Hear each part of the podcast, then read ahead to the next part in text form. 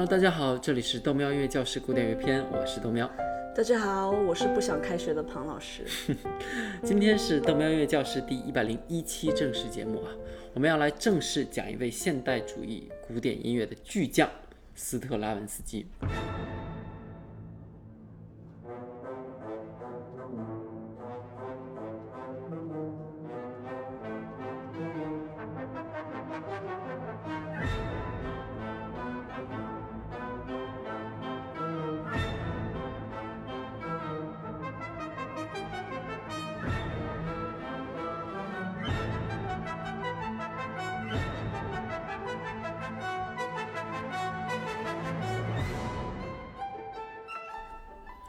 尽管说他是现代主义巨匠啊，但其实斯特拉文斯基身材并不高大。他的全名呢叫做伊格·斯特拉文斯基。斯特拉文斯基一生啊创作过各种各样的音乐题材，比如歌剧、芭蕾、交响乐、协奏曲，甚至教会的弥撒、康塔塔等等。至始至终，斯特拉文斯基呢都是一位非常需要听众的作曲家。在现代主义和古典浪漫主义中。努力找到那个 sweet point，就是那个甜蜜点啊。斯拉文斯基是一个技术精湛而且全面的作曲家。他不但写过希腊神话为主题的这个《俄狄浦斯王》，融合了歌剧和清唱剧，还给大象写过一部芭蕾舞。我们现在听的这部背景音乐啊，就是这个作品。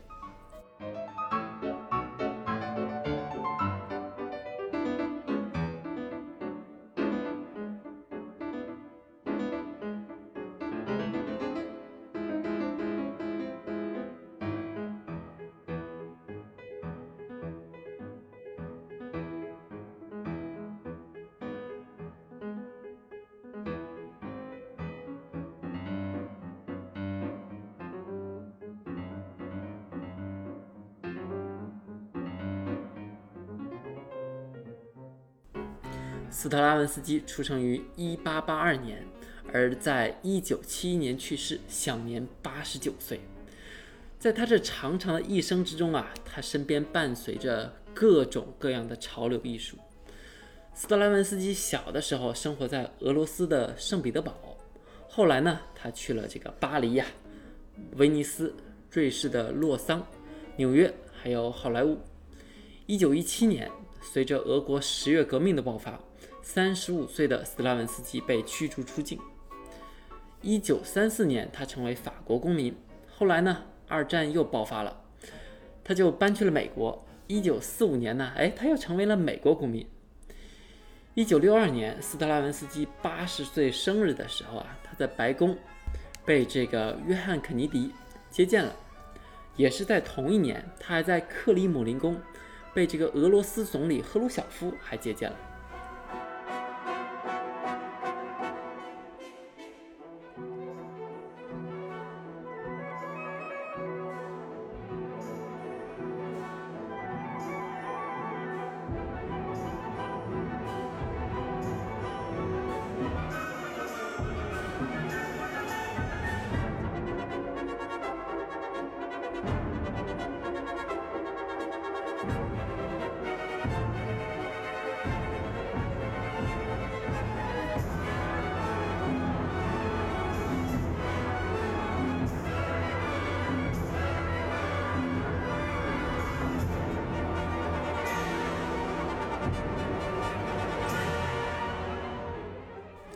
当他在一九七一年纽约去世的时候啊，这位见多识广的斯特拉文斯基，顺利的成为了当时全世界最著名的作曲家，没有之一啊。他很可能是最后一个接受如此高规格、世界性承认的古典音乐作曲家。我记得我们之前在讨论海顿的时候说过，就讨论过活得长这件事儿啊，本身在学术圈里就是一件特别了不起的事儿。如果你能力还不错，却活得久，你就有可能把同辈的牛人全都熬死，然后自己就是最牛的那个人。斯特拉文斯基啊，不但自己够闪耀，同时获得了这个超长寿命的 buff，再加上自己当时的这个美苏政治环境，简直就是开了挂一样的人生。OK，容我插个嘴，在我的前博导年轻的时候。他的，他就去问他的导师，就是说我怎么才能在这个同辈中脱颖而出？他也是说，等你的这些前辈都老死了，那你就变成最牛逼的了。然后他现在把这话讲给我听，因为他现在已经七十多岁了，所以大家好好的保养身体，然后活得长长久久。对的，各种学术圈都是这个套路。我们先来看一下图一啊。右边的那个戴眼镜的，就是斯特拉文斯基，而左边的那个呢，就是另一位大名鼎鼎、同样拥有超长寿命 buff 的一位画家。我想大家都能猜得出他是谁啊？他曾经给斯特拉文斯基画过一幅画，我们在图二看到，十分神似。来自西班牙的毕加索和来自俄罗斯的斯特拉文斯基，在法国巴黎这个艺术之都相遇了。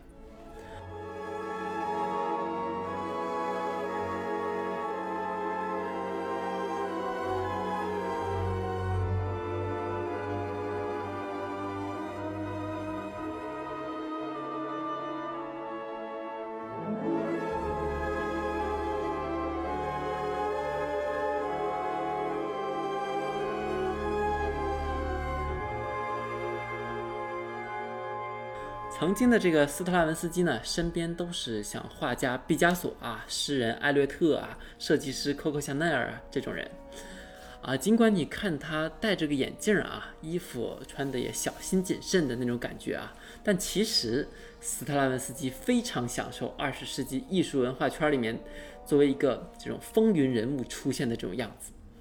二零零九年有一部法国电影啊，叫做《Coco and Eagle》。就把他和那个法国设计师 Coco 香奈儿的故事啊讲出来了。可惜啊，这部电影中文译名居然叫做《香奈儿的秘密情史》啊，完全没有把斯特拉文斯基的名字翻译进去。由此可见，斯特拉文斯基在中国听众这里真的是不值得拥有姓名啊。不过也是啊，想象一下，如果真的翻译成了。可可和一哥，听名字，去电影院的观众可能觉得是一部儿童片儿。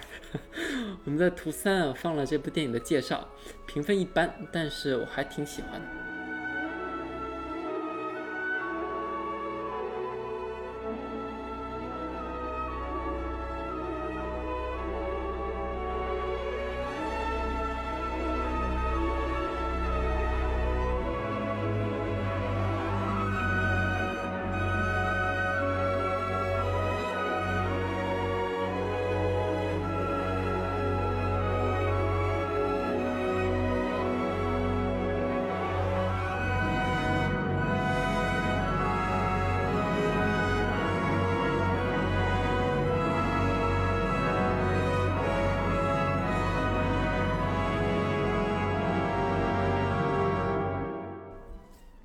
和柴可夫斯基相似的是，斯特拉文斯基的名气也是因为他成为一个芭蕾舞的作曲家。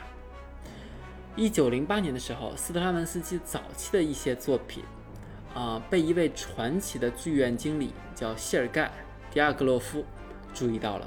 我们在图四放了他们两个的照片。这位迪亚格洛夫可不是一般人。他组建了当时闻名西方世界的俄国芭蕾舞剧团 Ballet Russes，啊，希望可以把俄罗斯的芭蕾舞啊出口到法国巴黎来赚钱。毕竟当时巴黎是艺术之都嘛，人们也都愿意为这种富有异域风情的东西买单。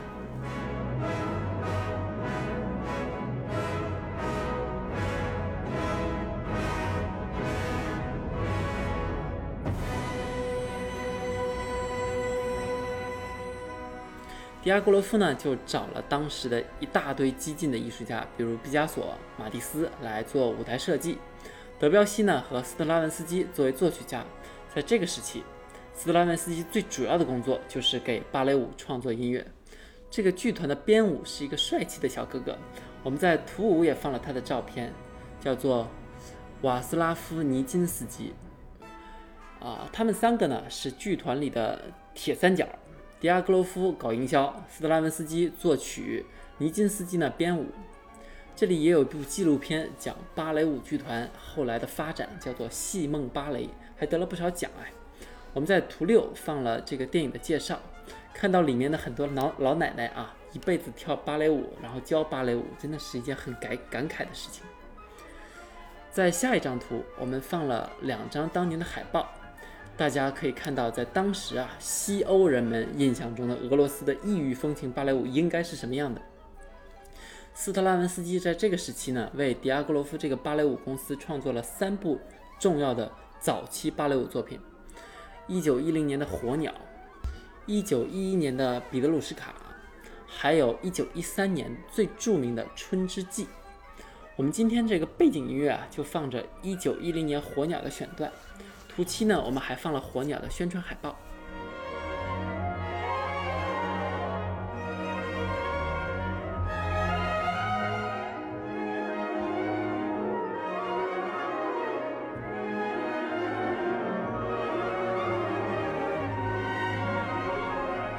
豆喵，你听听这部《火鸟》，你觉得更像浪漫主义一点，还是现代主义？我觉得这很明显就是浪漫主义嘛。是的，这部作品斯特拉文斯基受到了他在圣彼得堡的老师雷姆斯基科萨科夫写《天方夜谭》组曲的那位作曲家的影响，《火鸟》里面就有很多和《天方夜谭》相似的地方。我现在写东西也写得很像我的导师。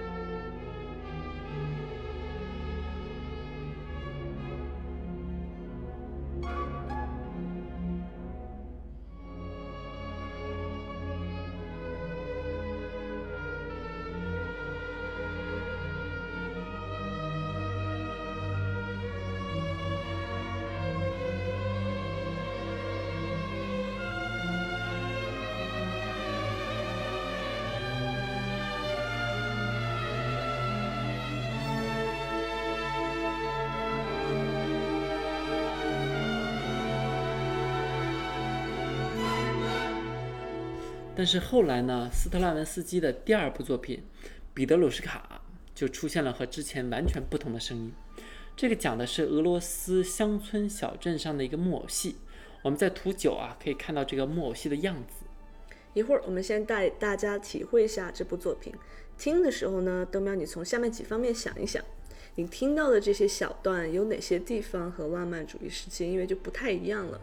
第一个乐器方面，你仔细听一下乐器上面发生了什么变化。第二个是节奏上面，可以试着跟着音乐打拍子，看看它是二拍还是三拍。哦，这个我努力啊。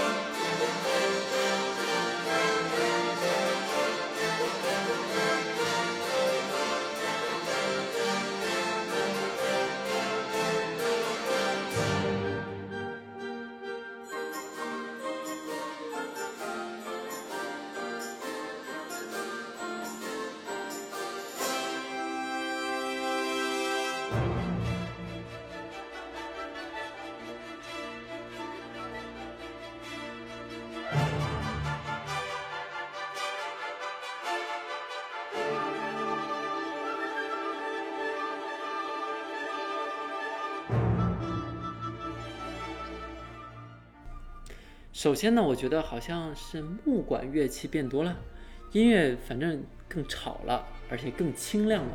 弦乐好像不是很明显。嗯哼，还有别的吗？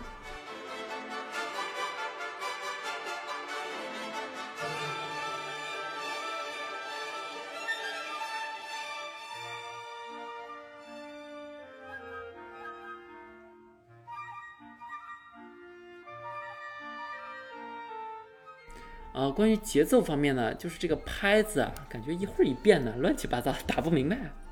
但又不像是我们之前学的那种 rubato，就是那种自由节奏啊，感觉明显是有这个节拍的。但是节拍呢，我就是听不明白。厉害了，豆喵！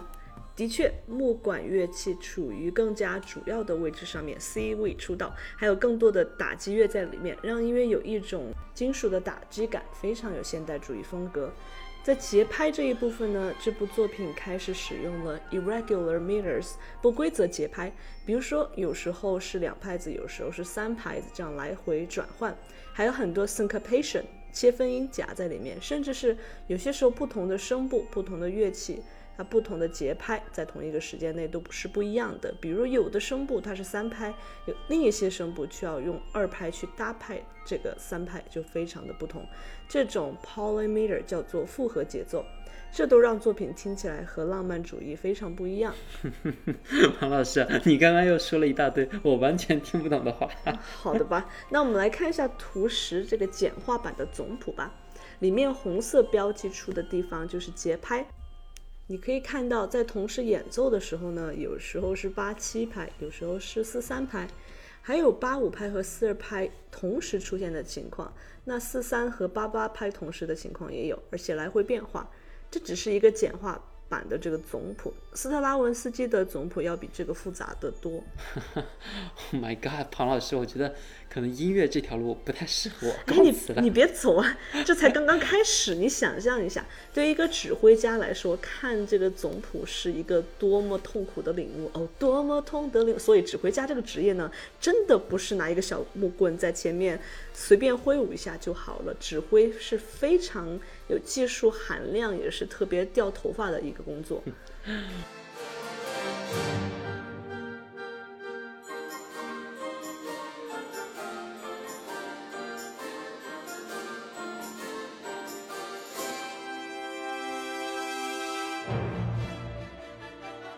们讲到了这个 polymeter，我们顺便还是把这个 polyrhythm 复合节奏也讲一下好了。我们刚才讲的只是两拍子和三拍子如何放在一起。就是这重音的区别，那这个不同的拍子是跟随的是不同的节奏型，然后再把它们组合在一起，会是一个什么样子呢？都让我们听一下。我听你说的，我都觉得更难了。下面这个 YouTube 选段，这位演奏者将四种节奏型以不同的节拍组合在了一起。这四种节拍分别是四二八三，呃十六五八七。这四种节拍呢，分别对应了一种节奏型。我们边听边说。这里是四二拍，也是一种节奏型的进入。这里是八三拍，第二种节奏型进入。这是十六五拍，第三种节奏型进入。这里是八七拍，最后一种节奏请进入。